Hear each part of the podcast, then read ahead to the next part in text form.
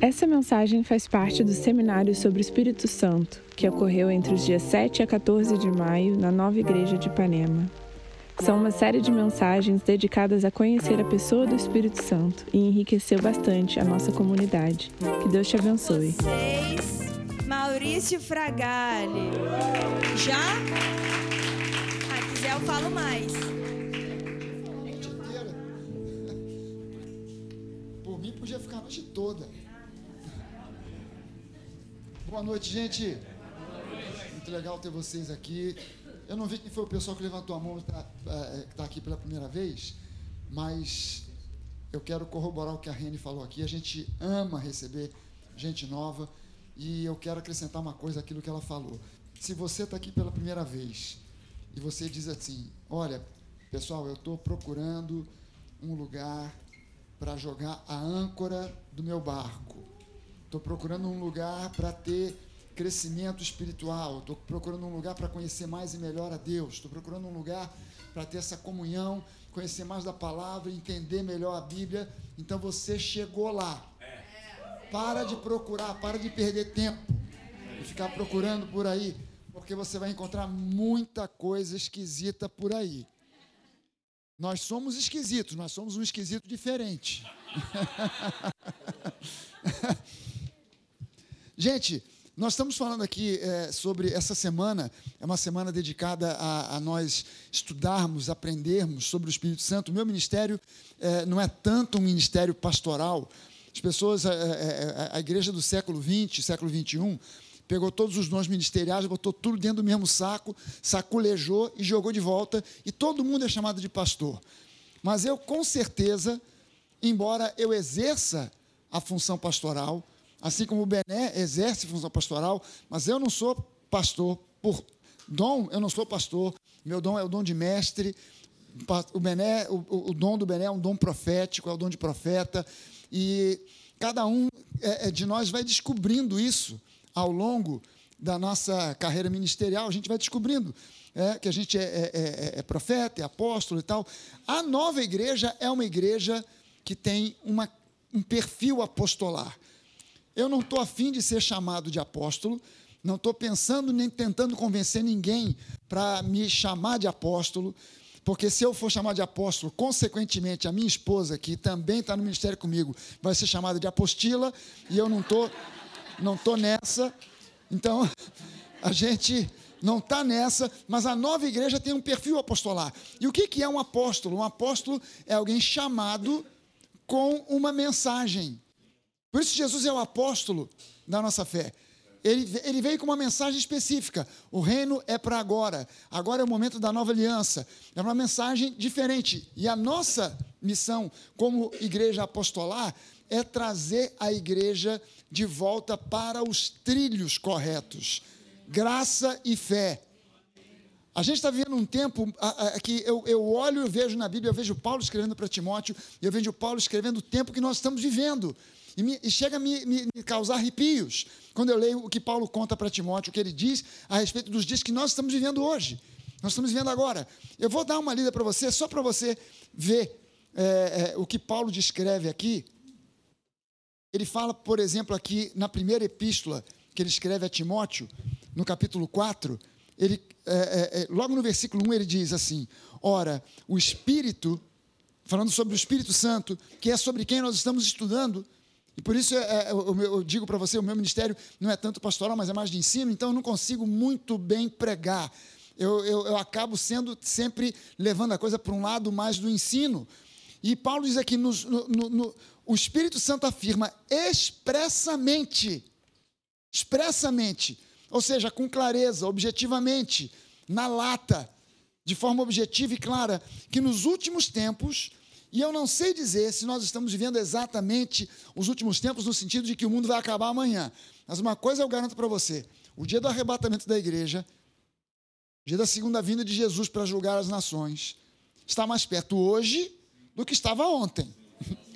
Se vai levar ainda 10, 15, 20, 30, 40, 50 anos ou mais, eu não sei. Eu não tenho bola de cristal e não faço parte daquele grupo que fica tentando adivinhar esse dia. Não tenho a mínima intenção de tentar adivinhar esse dia. Mas uma coisa é certa: nós estamos mais próximos do que as gerações anteriores. E Paulo está dizendo aqui que nos últimos tempos, alguns apostatarão da fé. Gente, essa palavra apostasia, ela é uma palavra muito mal interpretada pela igreja. Eu disse aqui outro dia que interpretação bíblica não começa com conhecimento de teologia. Interpretação bíblica começa com conhecimento da língua portuguesa. Se o sujeito não aprendeu a interpretar texto com a tia Cotinha, no primário, depois no, no, ensino fundamental e depois no ensino mais avançado, se ele não aprendeu a interpretar texto, esquece interpretação de Bíblia, porque ele vai interpretar errado. E quando ele fala sobre apostasia, as pessoas confundem apostasia com heresia. Heresia é uma coisa, apostasia é outra. A palavra apostasia literalmente significa afastamento. E ele está dizendo que muitos se afastarão da fé. Não é porque. É, é, ele não está dizendo muitos pregarão heresias. Mas muitos, mesmo escutando a verdade, se afastarão da fé por N motivos. Por N motivos diferentes. Eu poderia elencar para você aqui vários motivos pelos quais pessoas se afastam da fé. Mas não é o caso, esse não é o nosso ensino para hoje. Mas ele diz: alguns apostatarão da fé por obedecerem a espíritos enganadores e a ensinos de demônios. Engraçado que hoje é, é, mandaram para mim uma, um vídeo é, de um evento que vai acontecer, de uma penca de pastores, conhecidos, pelo menos dentro do mundo evangélico, são muito conhecidos, a maioria deles, que vão fazer um evento que, na verdade, é um evento de, de, de, de movimento de coach. É, 7.800 e varada a inscrição para esse evento. 7 mil reais e quase, quase 8 mil reais. Que é normalmente como acontece quando você tem um coach bom para valer, que é capacitado, formado cobra isso para fazer um evento. Não um evento com 5 mil pessoas, porque isso aí não resolve a vida de ninguém. A única pessoa que sai de um evento desse com 5 mil pessoas, com um coach dando palestra, quem sai vencendo ali é o coach. O resto do pessoal sai tudo do mesmo jeito que entrou. Cheio de animação, agora vai, agora vai, agora vai. Mas não vai, não vai. A coisa não funciona assim. E vão fazer um evento desse tipo, cobrando quase 8 mil reais, destravando o seu potencial divino. Eu olhei para aquilo e falei, meu Deus, acabei de pregar uma série ensinando na escola bíblica sobre você é, é descobrir, entender e, e, e, trazer à tona o seu potencial. Não cobrei um centavo para fazer isso. Aliás, eu sou um pastor que sou uma besta quadrada, porque eu nunca ganhei um centavo, nem vendendo livro, nem vendendo CD, nem DVD, nada, nada. Eu estou para ver a cor do dinheiro dos livros que eu já vendi. E olha que eu já vendi livro para caramba. Mas eu não faço livro para ganhar dinheiro. Eu não, não, não gravo mensagem para ganhar dinheiro. Eu faço isso para edificar vidas. Porque essa é a chamada que Deus colocou no meu coração edificar pessoas. E aí, quando eu vi aquilo, eu vi aquela montoeira de fotografia daqueles pastores, eu falei, meu Deus, esses caras parece que não leram a Bíblia e eles não estão entendendo que eles estão se encaixando exatamente dentro disso que o apóstolo Paulo está escrevendo aqui para Timóteo. Muitos vão apostatar da fé por obedecerem a espíritos enganadores. Aquilo é uma enganação gigante. Não vai destravar nada de, de, de potencial divino na vida de ninguém. Porque o que destrava o potencial divino na sua vida é você ter comunhão diária com Deus, com a palavra, é você orar em línguas, é você orar em português, em inglês, em francês, na língua que você souber, e orar em línguas estranhas, e você ter comunhão com Deus e conhecê-lo cada vez mais. Isso é o que faz, porque não é por uma inteligência, não é por um ensino, não é por força, não é por violência, é pela graça. É pela graça. Sabe, ele diz aqui é, que vão ensinar esses ensinos que são é, vindos de espíritos enganadores e também ensinos de demônios, pela hipocrisia dos que falam mentiras e que têm a consciência cauterizada. Gente, Paulo insiste nisso aqui. Você vai mais adiante, você vai agora para o capítulo, para a segunda epístola, chega no capítulo de número. Uh, no 4.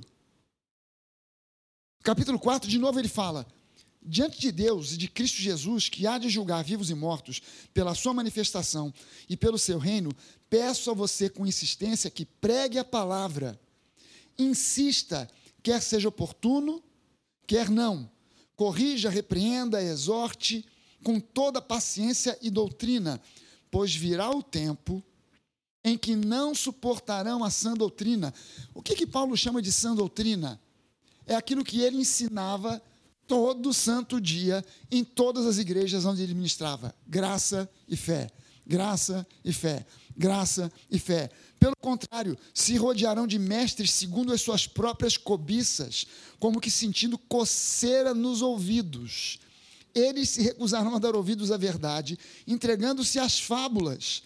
Mas você, Timóteo, seja sóbrio em todas as coisas, suporte as aflições, faça o trabalho de um evangelista e cumpre plenamente o seu ministério. Gente, é importante que nós, pastores, tenhamos a consciência de que a gente precisa cumprir de forma ética, decente, o nosso ministério.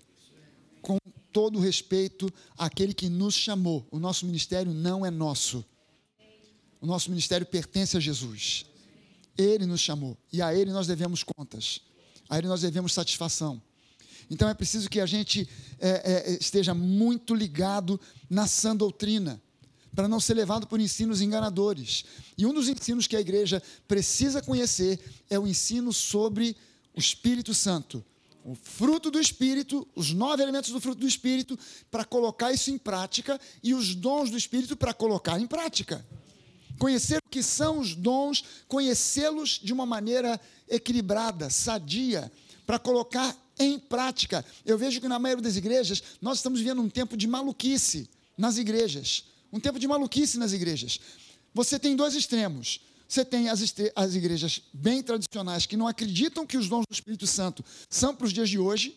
Então ali não existe manifestação sobrenatural do Espírito Santo, é quase que proibido. E o outro extremo são aqueles que quase que produzem manifestações fake do Espírito. Quer dizer, se você dizer para mim que tem uma mulher de cabelão, rodopiando com os cabelos voando, dando na cara de todo mundo, sapateando e sei lá mais o que, que aquilo ali é o Espírito Santo, meu Pai do céu, pelo amor de Deus, pela, não ofenda ao Espírito Santo, não faça essa ofensa ao Espírito Santo. Sabe, não faça isso. Você vê alguém num canto berrando, igual um louco, que chega a saltar as veias do pescoço, berrando igual um doido, em português e em línguas, não dê me dizer que aquilo ali é o Espírito Santo, porque aquilo ali é carne pura. Nem é demônio, é carmônio. É uma mistura de carne com demônio. Não, não, não, não, não dá. Nós precisamos conhecer o Espírito Santo, porque, por exemplo, falar em línguas não tem mistério nenhum. Mas muitas pessoas têm medo dos dons do Espírito, em especial de falar em línguas, porque elas já viram algumas coisas, ou ao vivo ou em vídeos, e elas dizem: não, mas eu tenho medo. Se, se aquilo ali é o Espírito Santo, caramba, eu não quero ser tomado daquele jeito de, de ficar, parece que perdeu o controle, parece que está tomado por um, um, outro espírito que não é o Espírito Santo, rodopiando, gritando, berrando, sapateando e balançando. E tal. Eu estou fora. Nada disso, nada disso pode te intimidar em relação à verdade. Você precisa ser um buscador da verdade. Sabe, lá na, na, na Barra, eu tenho, é, muitas vezes eu estou abrindo o culto dando um bom dia para o pessoal ou boa noite, eu digo: olha, bem-vindo você que é católico, bem-vindo você que é espírita, bem-vindo você que é um bandista, bem-vindo você que bem-vindo você que é candomblessista, bem-vindo bem-vindo você que é espiritualista, New Age, Nova Era, sei lá o quê, e até você que é evangélico é bem-vindo. Porque o que nós estamos interessados em agrupar aqui são os buscadores da verdade, não os religiosos. Os religiosos, a gente quer que eles se convertam. É, a gente está é, é, é, querendo é, buscadores da verdade. Porque se você estiver buscando a verdade, não importa, você pode me dizer que você é o que você quiser. Não, não, me impressiona. Se você chega para mim e diz, ah, mas eu sou católico, ah, mas eu sou espírita, nada disso me assusta. Porque se você abandona, deixa de lado a religiosidade para buscar a verdade, fatalmente você vai encontrar Jesus. Porque Jesus é o caminho, é a verdade e a vida.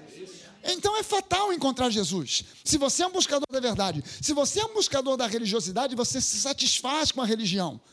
Você se, se, satisfaz com doutrinas, com dogmas, com conceitos e preconceitos humanos. Mas quando você é um buscador da verdade, você questiona como os crentes da cidade de Bereia, que Paulo disse que foram foram os cristãos mais excelentes que ele já encontrou na vida, que ele havia encontrado na vida, porque eles conferiam escritura com escritura.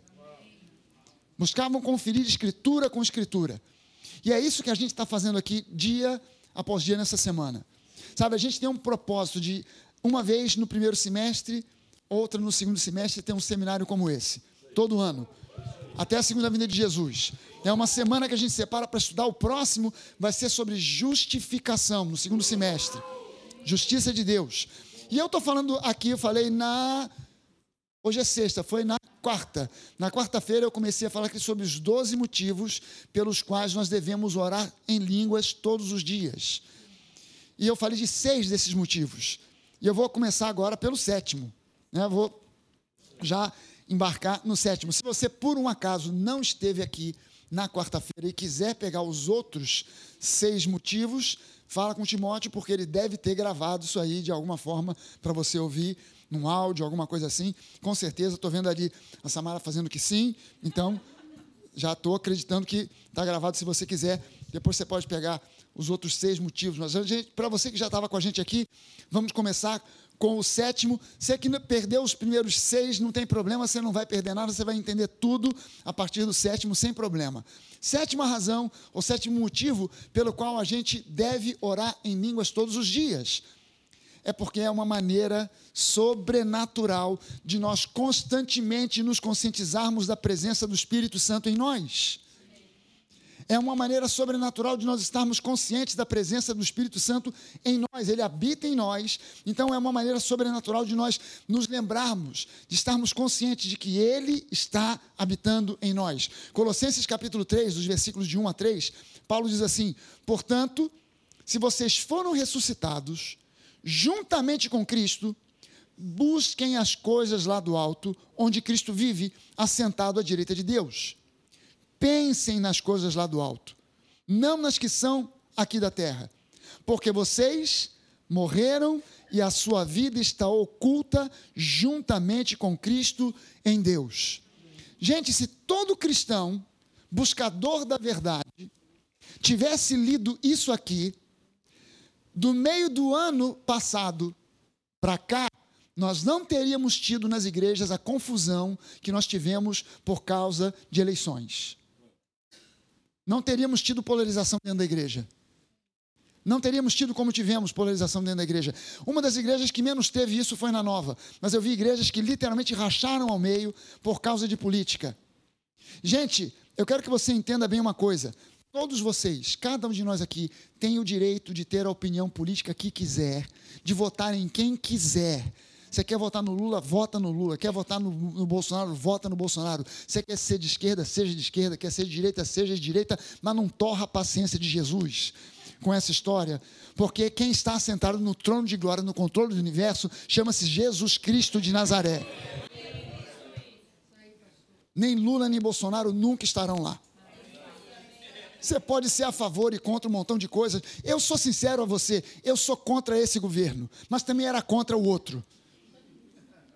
Porque não vem para mim com conversa de que Bolsonaro está todo mundo dentro de um saco só. E a, e, e a, minha vida não pode ser desgastada. Agora que eu tenho entendido, eu, eu tenho que, e você tem que entender junto comigo, a nossa vida nesse mundo tem um tempo limitado. E eu quero chegar, no dia que eu chegar na glória, eu quero ouvir do meu Senhor, bom servo, servo bom e fiel. Você foi fiel à tua chamada, você falou de Jesus para as pessoas, não brigou com ninguém, nem por causa do Lula, nem por causa do Bolsonaro, e olha só quanta gente veio parar aqui também por tua causa. Pode entrar no gozo do teu Pai. É isso que eu quero ouvir dele. É isso que eu quero ouvir. É, quando ele diz aqui, pensem nas coisas lá do alto, não nas que são daqui da terra. Claro, você tem, é, é, é, bom que você entenda de política, mas você precisa entender uma coisa: isso é secundário. O reino de Deus é a coisa principal do universo. Se nós não nos tocarmos nisso, nós nunca seremos uma igreja evangelisticamente potente. E esse é um dos, é um dos pilares da nossa maneira de ser, do nosso ideal de ser igreja. Como nova igreja, nós queremos ser uma igreja que seja espiritualmente vibrante, não uma igreja morta, não uma igreja. Ah, nós queremos ser uma igreja vibrante, espiritualmente vibrante, uma igreja evangelisticamente potente, que tem força no evangelismo, que tem é, é, capacidade de olhar para o mundo e dizer, cara, as pessoas precisam de Jesus. Essas pessoas precisam de Jesus. Nós queremos ser uma igreja profeticamente relevante, ou seja, uma igreja onde a palavra que é pregada na plataforma, no púlpito, ela tem relevância. As pessoas param, ouvem e dizem, cara, eu tenho que parar para pensar um pouco no que esse cara acabou de falar aí. Eu tenho que parar para pensar no que esse pastor falou nessa mensagem aí, porque, cara, é, é, eu nunca tinha ouvido isso. E não, ah, mais um aí falando abobrinha. Não, nós queremos ser profeticamente relevantes e nós queremos ser também socialmente significantes. Por quê? Porque a Bíblia fala sobre nós temos o coração de Jesus, um coração compassivo, que olha para o necessitado e não fica pensando simplesmente que alguma coisa alguém vai fazer. Você é o alguém. Nós somos esse alguém a gente pode fazer. Amém, gente? Então a gente precisa pensar um pouco mais nas coisas lá do alto. E uma das coisas que a gente precisa pensar é que o Espírito Santo está presente em nós. E, a, e quando a gente ora em línguas, é uma maneira de você se conscientizar de que ele está presente. Eu costumo dizer para as pessoas, eu, eu, falo umas coisas que o pessoal pensa que eu sou maluco, mas eu, eu garanto para você uma coisa: eu só falo para você exatamente o que Jesus falaria. Eu conheço ele, eu tenho intimidade com ele. Eu conheço ele para valer. E eu tenho uma pena danada, porque às vezes eu vejo pastores que estão no ministério há tantos anos e não conhecem Jesus. Não conhecem Jesus. Ou conhecem apenas superficialmente. Da mesma forma que você conhece o Brad Pitt. Todos vocês aqui conhecem o Brad Pitt, não conhecem? Das telas, dos personagens, das fofocas feitas a respeito dele, da Angelina Jolie, no, no, nos sites e etc e tal. Mas você nunca sentou com o Brad Pitt para tomar um café e conversar com ele. Nem eu. Se eu olhar ele na rua, eu reconheço. Mas não vou chegar. Brad! Ô, oh, Bradinho, dá um, oh, dá um abraço aqui, rapaz. Quanto tempo? Vamos sentar aqui tomar um café. Ele vai olhar para minha cara e falar: quem é esse doido? Provavelmente os seguranças dele não vão nem chegar, deixar eu chegar perto. Mas é, é, a gente precisa conhecer Jesus não como quem viu passar, como viu numa multidão, mas como quem sentou para tomar um café com ele. Amém? A gente precisa conhecer Jesus nesse nível. Então a gente precisa se conscientizar. E aí eu digo uma coisa para você. Se você, eu garanto para você, eu garanto para você, que se você estiver algum dia envolvido numa situação de pecado, se você, no meio da ação pecaminosa, começar a orar em línguas, não precisa nem orar em línguas, se você começar a, a, confessar a palavra. Não precisa nem orar em língua, não, mas se você começar, eu duvido você conseguir completar a ação pecaminosa. Sabe que é, eu falo isso, parece, mas eu estou dizendo para você que Jesus falaria: o sujeito arrumou uma amante. Ele frequenta a igreja, ele vai para o motel com a amante. Se na hora em que ele chegar no motel com a amante, ele começar a tirar a roupa e dizer: Eu tudo posso naquele que me fortalece. O Senhor é bom e a sua misericórdia dura para sempre. Ele vai ouvir um anjo tocando uma flauta que vai fazer assim, ó.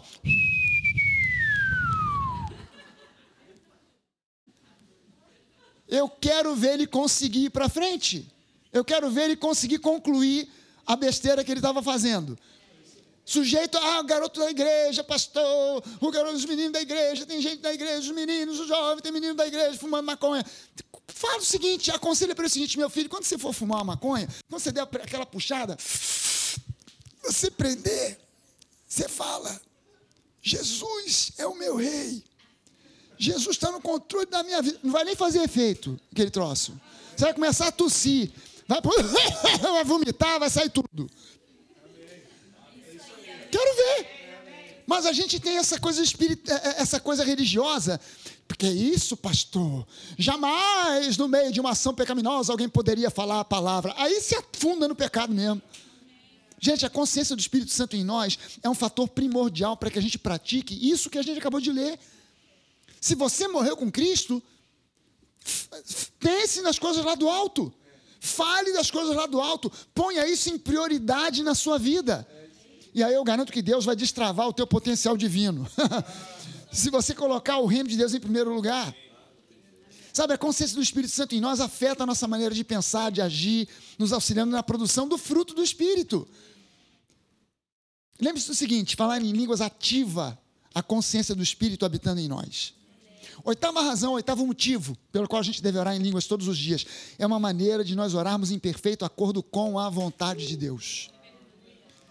É uma maneira da gente orar a, é, em acordo com a perfeita vontade de Deus. Romanos 8, de 26, é, versículos 26 e 27, diz que também o Espírito semelhantemente nos assiste na nossa fraqueza, porque nós não sabemos orar como convém, mas o mesmo Espírito intercede por nós, sobremaneira com gemidos inexprimíveis. E aquele que sonda os corações sabe qual é a mente do Espírito, porque, segundo a vontade de Deus, é que ele intercede pelos santos. Então, quando a gente ora em línguas, essa oração está em perfeito acordo com a vontade de Deus. Não é uma oração que a gente está tá, tá, tá sem saber o que falar, sem saber o que dizer, perdido. Eu perguntei aqui na quarta-feira, quantos aqui já tiveram a oportunidade alguma vez na vida de começar a orar e no meio da oração você perceber que você se perdeu, você se perder, você começa, Senhor, ah, agora quero ter comunhão contigo, Jesus, eu quero ter um tempo de oração, e aí eu estou me lembrando da mamãe, ainda abençoa a mamãe, estou lembrando do meu pai, abençoa o papai, e tal, e tal, faz isso, faz aquilo, e também, meu Deus, oh, meu pai, bem que a Denise tinha falado para eu ir lá no Preso Nick, oh, meu Jesus, fazer, fazer, comprar o que que ela falou? Comprar banana, comprar banana, comprar o que mais, que mais, comprar iogurte. Oh, meu Deus, porque tu sabe, é, é, é, como, como, é que. Ih, Jesus, já, já não sei mais o que, que eu estava orando. Já perdi, perdi o fio da meada. Mas quando você, quando você ora em línguas, esse, você evita tanto isso de você se perder, quanto aquela oração que eu chamo oração de Cerca Lourenço. Ó oh, Senhor, meu Deus e meu Pai, que se assenta no trono dourado com veludo vermelho, que tem anjos por cima e por baixo, por diante, por detrás, que vão, que vão e que voltam, pelo sul e pelo norte, que sobe, que desce. Tá, e Deus está assim, mas aonde você quer chegar com esse negócio? Fala o que você quer. E você está dando volta e não chega em lugar nenhum. Deus não está nem aí para esse tipo de oração. Deus não se impressiona com oração bonita, você está entendendo? A gente às vezes pede para alguém, cara, vem cá, faz oração aqui para abrir o culto. Ah, mas pastor, eu não sei orar. Tu não sabe falar? Você não sabe falar? Você sabe falar, você sabe orar. Se você já conversou com alguém na vida, você sabe orar. Né, se você sabe entrar no lugar e dizer bom dia, pastora Reniele, tudo bem com a senhora? E tal, as crianças, como vão? Cara, é, faz o mesmo com Deus. E aí, Deus, tudo bem contigo? Como é que vai? Está tudo certo aí? E tal, os anjos, está tudo bem e tal? Beleza, legal. Né? Cara, é, é comunicação simples com Deus. Mas nada, não tem que ter palavras bonitas, difíceis, não. Sabe, ficar procurando palavra no dicionário para falar com Deus. Cara, Deus não se impressiona com isso. Sabe, a nona, a nona razão, a gente precisa orar em línguas todos os dias porque é uma maneira sobrenatural de dar graças. De adorar, de louvar, dar graças a Deus. 1 Coríntios 14, os versículos de 15 a 17 diz assim: O que, que eu vou fazer então? Vou orar com o espírito, mas também vou orar com a mente. Vou orar com o espírito mas também vou, ou melhor, vou cantar com o espírito, mas também vou cantar com a mente. E se você louvar apenas em espírito, como poderá um não instruído dizer o amém depois da oração de ação de graças que você fez? Prestou atenção que Paulo chamou aqui agora esse louvar em espírito, ele chamou de oração de ação de graças? Porque ele não entende o que você diz. É lógico que Paulo está falando aqui num contexto do culto em Corinto uh, os coríntios tinham perguntado para ele, Paulo, como é que a gente faz aqui no culto? Como é que a gente ordena o culto? Porque no nosso culto está uma bagunça. Tem um montão de gente falando em línguas, outro montão de gente interpretando, tem gente profetizando, e a gente não sabe como controlar a coisa. O pastor não consegue nem pregar, porque está uma confusão danada. E aí Paulo, ele fala, cara, você tem que entender que o dom de línguas é um dom que edifica somente a quem fala. Então você não precisa ficar falando num tom tão alto que os outros venham a ouvir e cause confusão no culto, porque, em primeiro lugar, quem está do teu lado não entende o que você está falando. Ninguém o entende. Então, ninguém está sendo edificado. Mas você está sendo edificado. Então, você, no contexto do culto, você vai falar de você para você. Você não precisa berrar. Você não precisa gritar igual um maluco. Claro, inevitável. Estou falando aqui, alguém vai ouvir do meu lado. Mas, claro, se essa pessoa não é surda, ela vai ouvir Mas eu não preciso levantar a voz e gritar igual um doido e sair sapateando, rodando, qualquer coisa. Nada disso. Eu, eu, eu vou aproveitar aquele momento. Bené estava dirigindo aqui, cantando e tal. Eu estava aqui cantando em espírito. Não estava mais cantando é, em português. Estava até fazendo uma mesclagem aqui de orando a letra, cantando a letra da música em português e cantando também em línguas. Então, é, a gente precisa entender que a oração em línguas também engloba a adoração, louvor e adoração. E não é uma questão de entender. Gente, não é questão de entender, não é questão de sentir. Eu, eu, eu vou dizer para você com toda sinceridade. Eu não estava, eu orando em línguas aqui, mas eu não estava sentindo nada.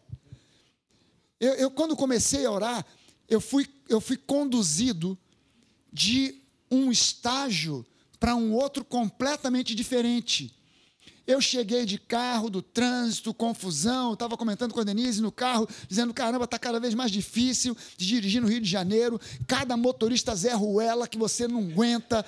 Os camaradas não sabem dirigir, não jogam seta, entra, dá cortada, dá fechada. É um horror, anda devagar na esquerda. O cara na esquerda, na pista de 80, andando a 30 por hora. Você buzina, pisca o farol, o infeliz não sai não se move. É uma múmia sentada num Fiat 147 que não sai, não vai para a direita. Ô oh, raiva! Eu cheguei aqui, eu entrei, o Bené estava começando, estava ensaiando e tal. Eu, eu comecei a orar, eu não estava sentindo absolutamente nada de dizer assim, pastor, você está sentindo a presença de Deus? Não. Você está sentindo uma coisa, um formigamento? Não. Você está sentindo? Não, não estou sentindo nada. Mas eu comecei a orar em línguas sem sentir nada. Nada. Nada, nada, vezes nada. Eu comecei a orar, a orar baixinho, aqui no meu canto e tal. E, e conforme a coisa foi progredindo, eu fui levado desse patamar para um outro completamente diferente. E no final do momento de louvor e adoração, eu estava ali vibrando na presença do Espírito Santo.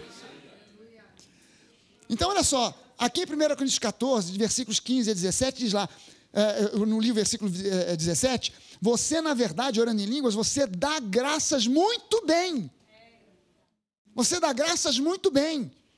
Mas o outro não é edificado, claro. É, é, o dom de línguas é para edificar você. Os outros dons são para edificar a igreja, outras pessoas. Décima razão pela qual a gente deve orar em línguas é uma maneira sobrenatural de nós orarmos por coisas que até mesmo desconhecemos. Coisas que a gente não está nem sabendo. Romanos 8, de 26 a 27, eu já li aqui, mas Vou voltar a ler para você ver esse aspecto. Da mesma maneira, também o Espírito nos ajuda em nossa fraqueza, porque não sabemos orar como convém, mas o próprio Espírito intercede por nós, com gemidos inexprimíveis. E aquele que sonda os corações, investiga os corações, sabe qual é a mente do Espírito, porque ele intercede pelos santos de acordo com a vontade de Deus. Gente, quando você está orando em línguas, você muitas vezes está orando por alguma coisa que você não tem ideia do que é. Você não sabe o que é. Você, de repente, foi impulsionado para orar por alguém. Você foi impulsionado por orar por alguém que você não estava nem pensando aquela pessoa não te telefonou nem mais cedo, nem no dia anterior, você não fala com ela já há duas ou três semanas, e de repente ela vem na tua cabeça e você sente um impulso de Deus para orar por ela, você não sabe por quê, você não sabe se ela está vivendo um momento difícil, a última vez que você a viu ela estava bem, a última notícia que você teve dela ela estava tudo ok, o que, que você faz? Cara, não sei o que orar pelo Timóteo, pela, pela Reniele, pelo pastor Bené, pela Suedna, pela pastora Suedna. Então o que eu vou fazer? Cara, vou orar em línguas. Porque a oração em línguas também engloba o interceder por coisas que a gente não sabe. A décima primeira razão, essa, essas duas últimas, a décima primeira e a décima, e a décima segunda, são para mim, a décima primeira talvez uma das mais importantes, e a décima segunda uma das mais difíceis de entender. A décima primeira razão é que orar em línguas é uma maneira sobrenatural de domarmos a língua. E os fofoqueiros digam amém. amém. Sabia? Estão precisando orar em línguas. Estão precisando muito, muito orar em línguas. Demais. Vou até beber uma água.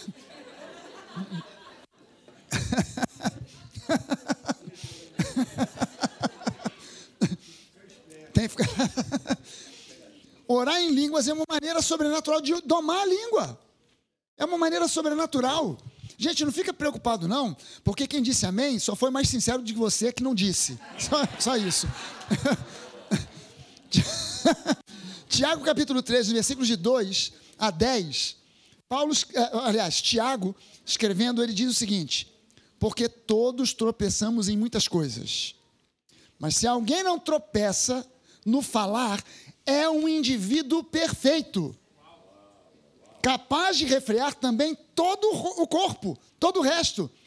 Ora, se nós colocamos um freio na boca dos cavalos, eu acho engraçado, cara, que Tiago, ele, ele, ele, ele escreveu isso aqui com uma luva de pelica na mão, para dar bofetada na cara de todo mundo que lê com aquela luva de pelica. E ele bota aqui um negócio que para mim é, é uma linguagem assim, tão delicada. Se colocamos freios na boca de cavalos, uma coisa meiga, né? uma coisa sutil. Né? Se nós colocamos um freio na boca dos cavalos para que nos obedeçam, também lhes dirigimos o corpo inteiro.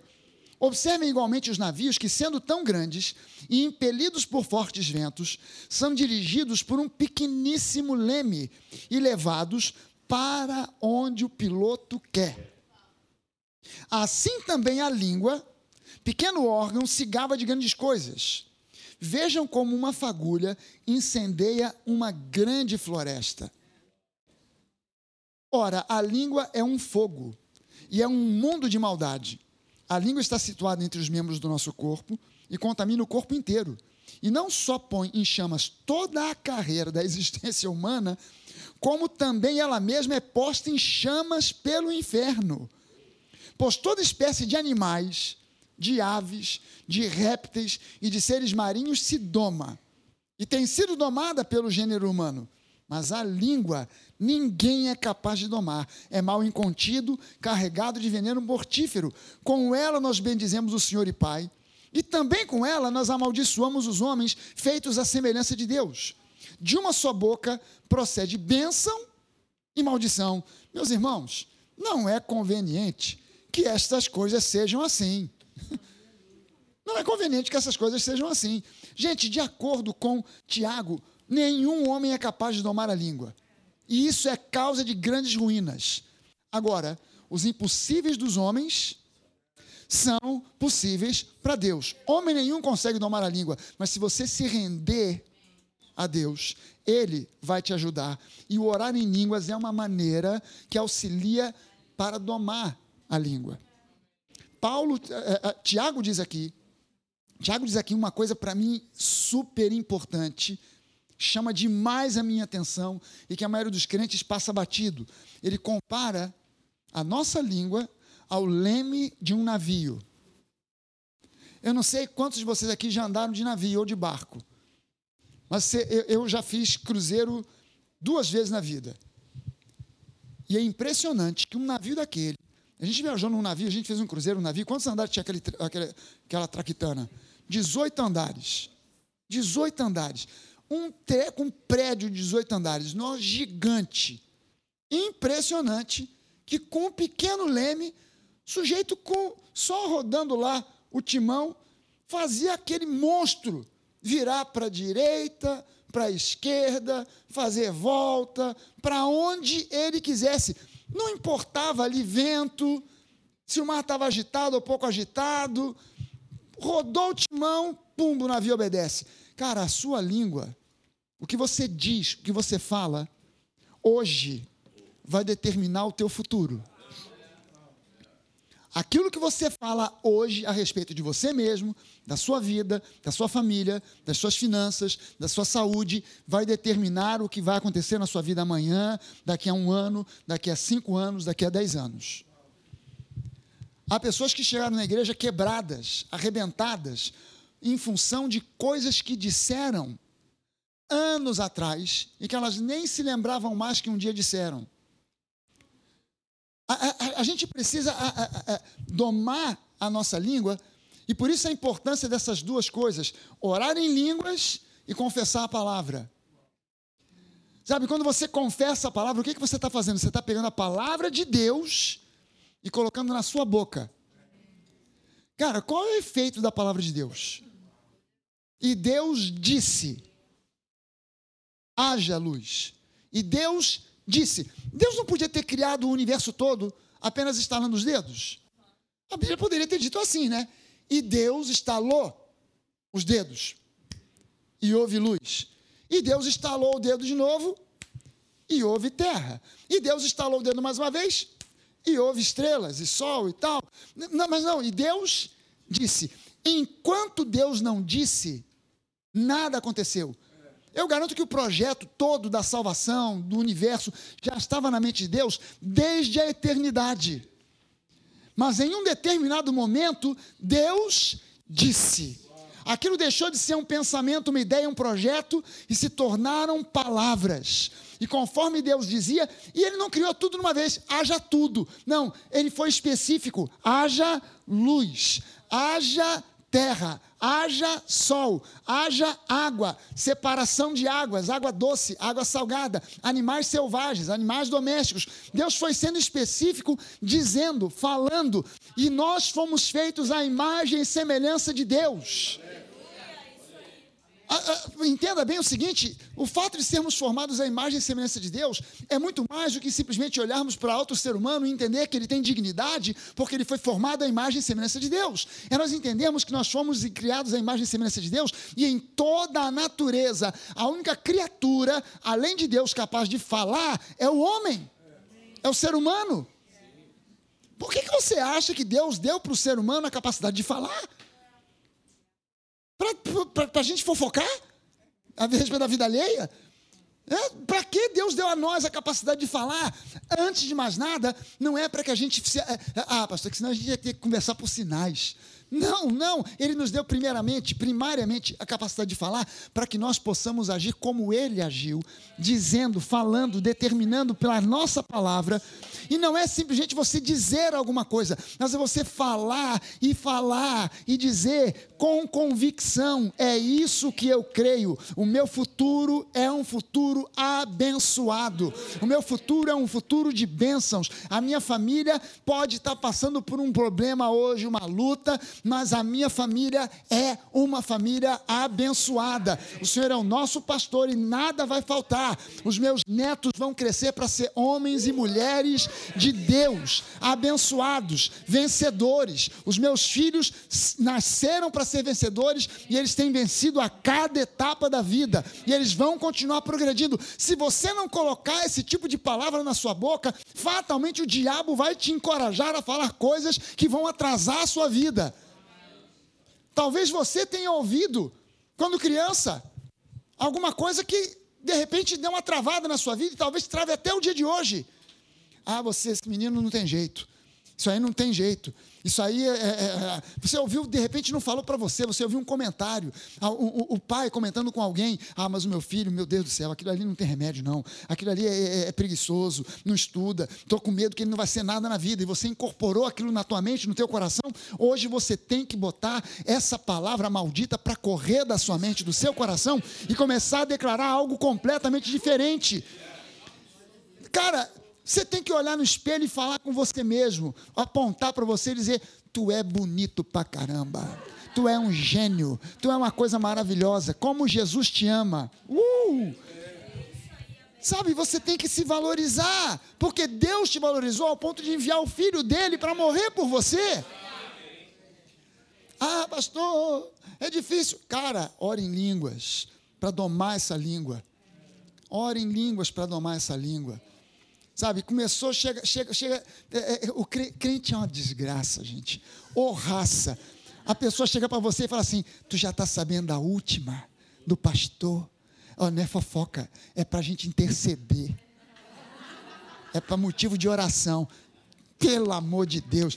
Quando você ouvir uma dessas, você fala: Ó, oh, nem me fala, vamos fazer o seguinte: é, é, a história que você ia me contar a respeito de quem? Do pastor Bené? Vamos fazer o seguinte: vamos chamar ele aqui e vamos conversar nós três. Ah, não, mas ele não pode ouvir. Ué, se ele não pode ouvir, então não me fala.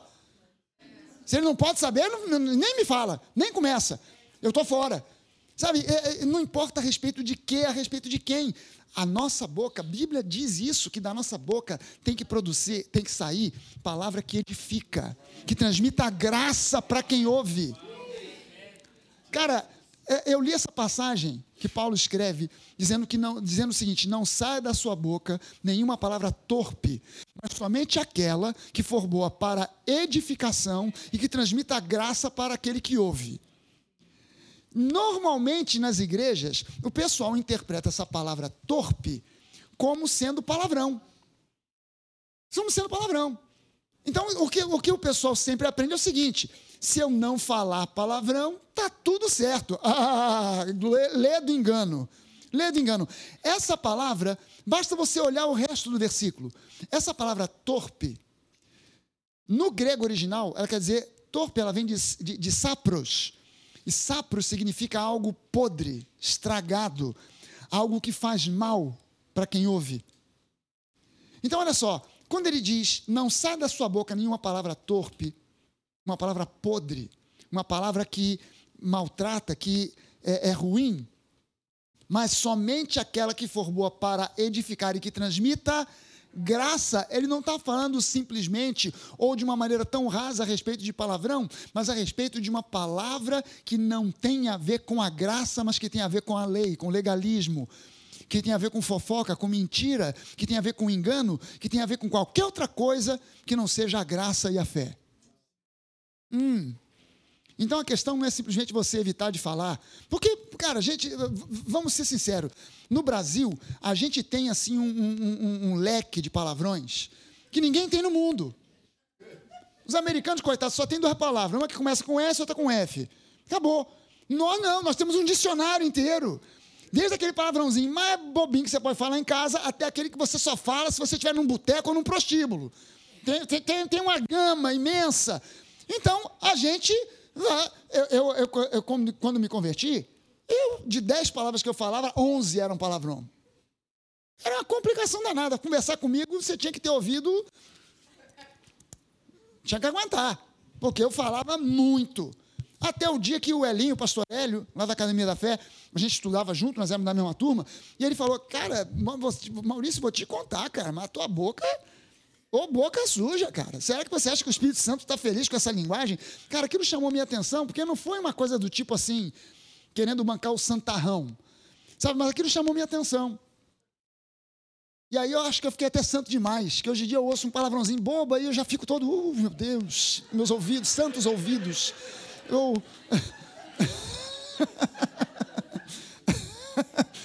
Mas você está entendendo que é, Deus espera que da nossa boca saia uma palavra que edifique, que abençoe.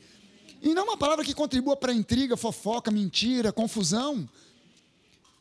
Falar em línguas vai ajudar você a domar a língua.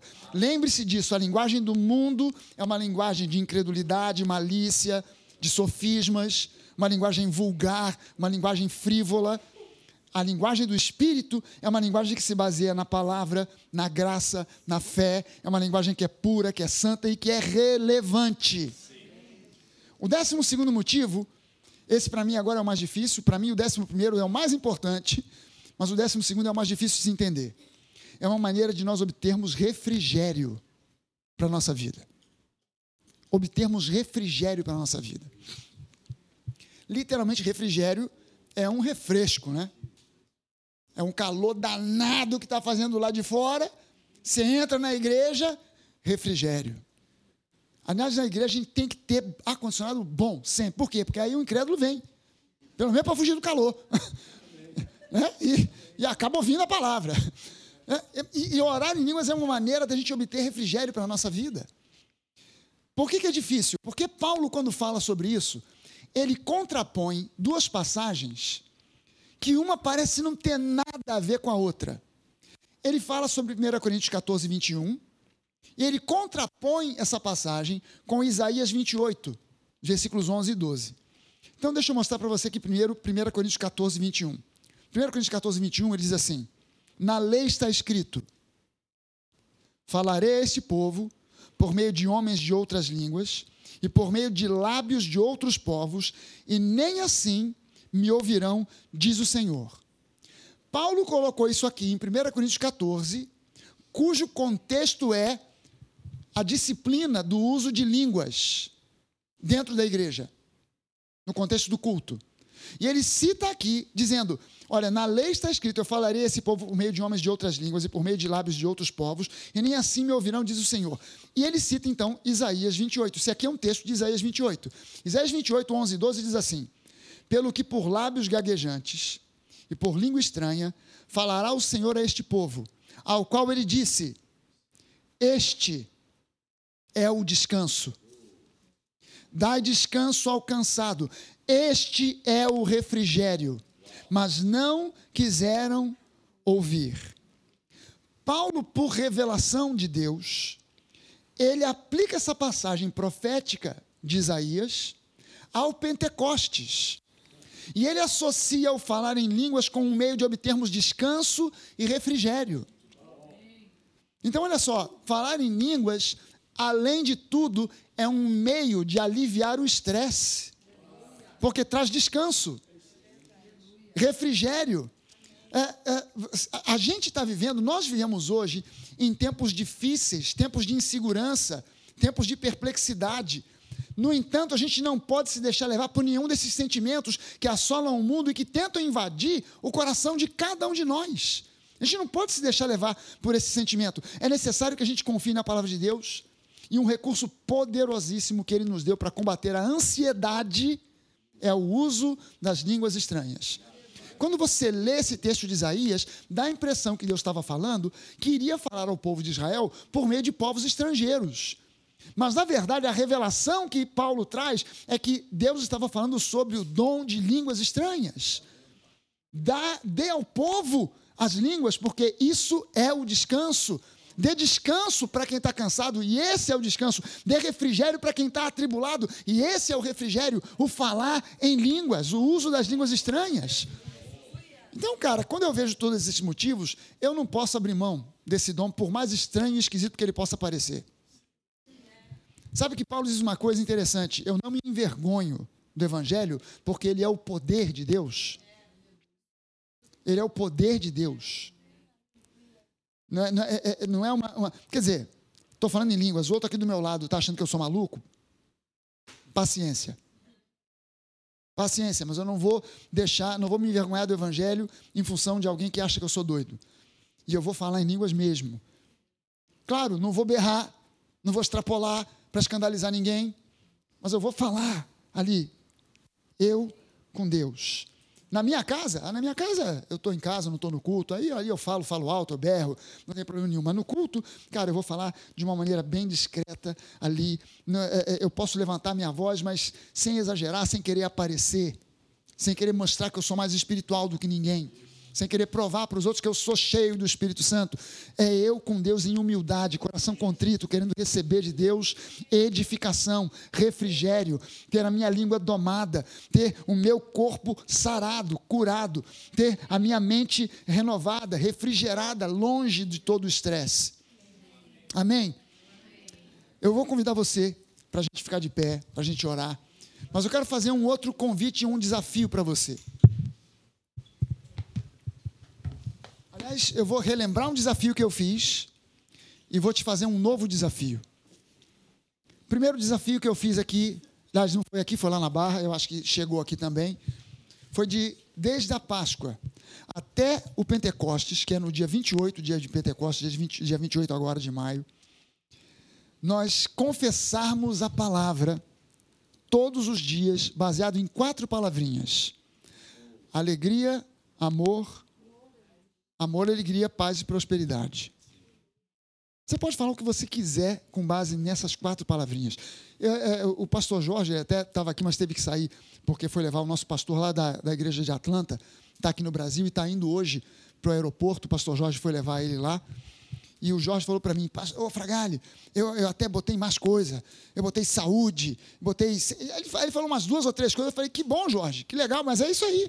É isso aí. Que bom que isso te deu inspiração para você acrescentar ainda outras coisas. Mas é um desafio que eu fiz de você manter e se lembrar, colocar no teu coração, na tua boca, amor, alegria, paz e prosperidade sobre a minha família, sobre a minha vida, finanças prósperas, abençoadas, vida. A gente tem recebido testemunho que não acaba mais.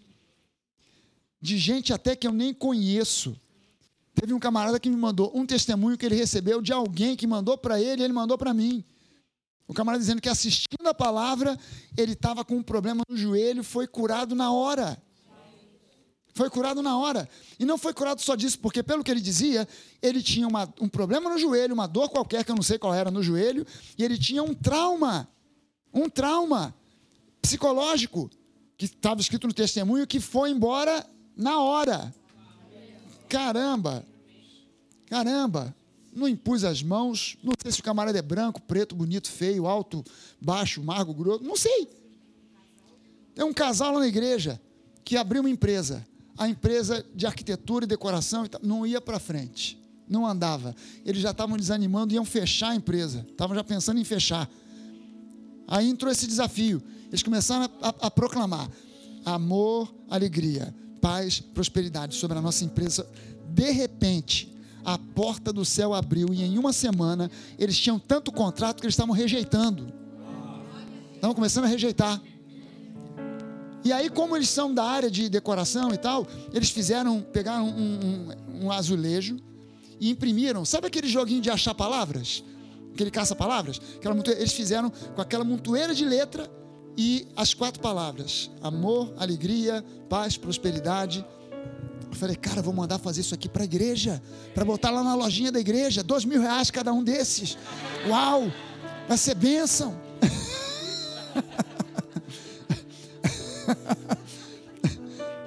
claro que é brincadeira, né? Mas, cara, é, a palavra de Deus funciona. A fé funciona. A fé funciona. Sabe? E, e eu quero lançar esse desafio para você. Pegue o áudio. Aqui não foi gravado em vídeo, mas a gente tem também em vídeo. Se você preferir e quiser, lá na Barra tem em vídeo, aqui em Panema tem em áudio. Pegue essa, é, é, essa, essa, essa semana, aquilo que você ouviu aqui durante essa semana, está ouvindo durante essa semana, e coloque para você tornar a ouvir, porque a fé vem pelo ouvir, e ouvir, e ouvir, e tornar a ouvir. Pastor, e quando é que a gente para de ouvir? Quando escorre uma gota de sangue assim da orelha. Aí é a hora de parar de ouvir. Enquanto não escorrer aquela gotinha de sangue, sabe, uma vez perguntaram para o Kenneth Hagin, eu vi ele dizendo isso numa conferência que eu fui lá nos Estados Unidos. Ele era vivo ainda. E ele disse: alguém perguntou assim, Pastor Hagen, quando é que você vai parar de ensinar sobre o Senhor de fé? Porque toda vez que você prega é fé, fé, fé, fé. Quando é que você vai mudar de assunto? Ele falou: Fácil, quando vocês aprenderem. Não é? Quando vocês aprenderem, eu mudo. E a gente precisa saber que a fé vem pelo ouvir, mas nada que você ouve uma vez na vida fica retido. Dificilmente, pouquíssimo fica. Só fica aquilo que tem um impacto emocional muito grande, muito forte. Mas se não tiver, você ouve, se você quiser reter, se você valorizou aquilo que você ouviu, quer reter, você vai ter que ouvir de novo, talvez ouvir de novo, e ouvir de novo, e de repente, quando você ouve, tem nuances que você não havia percebido e percebe agora, coisas aparecem, se destacam, e a fé vem pelo ouvir e ouvir e ouvir e ouvir e ouvir e ouvir, ouvir, ouvir, ouvir a palavra de Deus. Então eu quero lançar esse desafio para você. Pegue esses áudios, pegue os vídeos, reveja, mas veja como quem quer aprender. Veja como quem quer aprender. Veja como quem está assistindo uma aula. Tome nota e pratique na sua vida, porque Deus honra a Sua palavra e Ele honra a fé. Amém. Amém. Pai, nós queremos te agradecer pela presença do Teu Espírito nesse lugar, nesses dias, de uma forma tão significativa, tão especial, ungindo a cada um de nós com a tua graça, com o teu amor, com o teu poder, com a tua palavra colocando a Deus nos lábios daqueles que têm subido aqui para pregar e ensinar, aqueles que têm subido para dirigir o louvor, para ministrar durante aquela meia hora antes do culto, palavra que abençoa, que edifica, que transmite graça aos que ouvem. Meu Deus, em nome de Jesus nós te agradecemos nós te bendizemos. Muito obrigado, Deus, por, pelos efeitos que essa semana do Espírito Santo vai produzir e já está produzindo na vida de cada membro da nova e de cada pessoa que é amiga, que ama a nova, que se aproxima, cada visitante. No nome de Jesus nós te agradecemos, nós te bendizemos. Em nome de Jesus. Obrigada por ouvir mais esta mensagem da Nova Igreja de Ipanema. Não deixe de pegar as outras mensagens deste seminário e participe dele por inteiro. Deus te abençoe.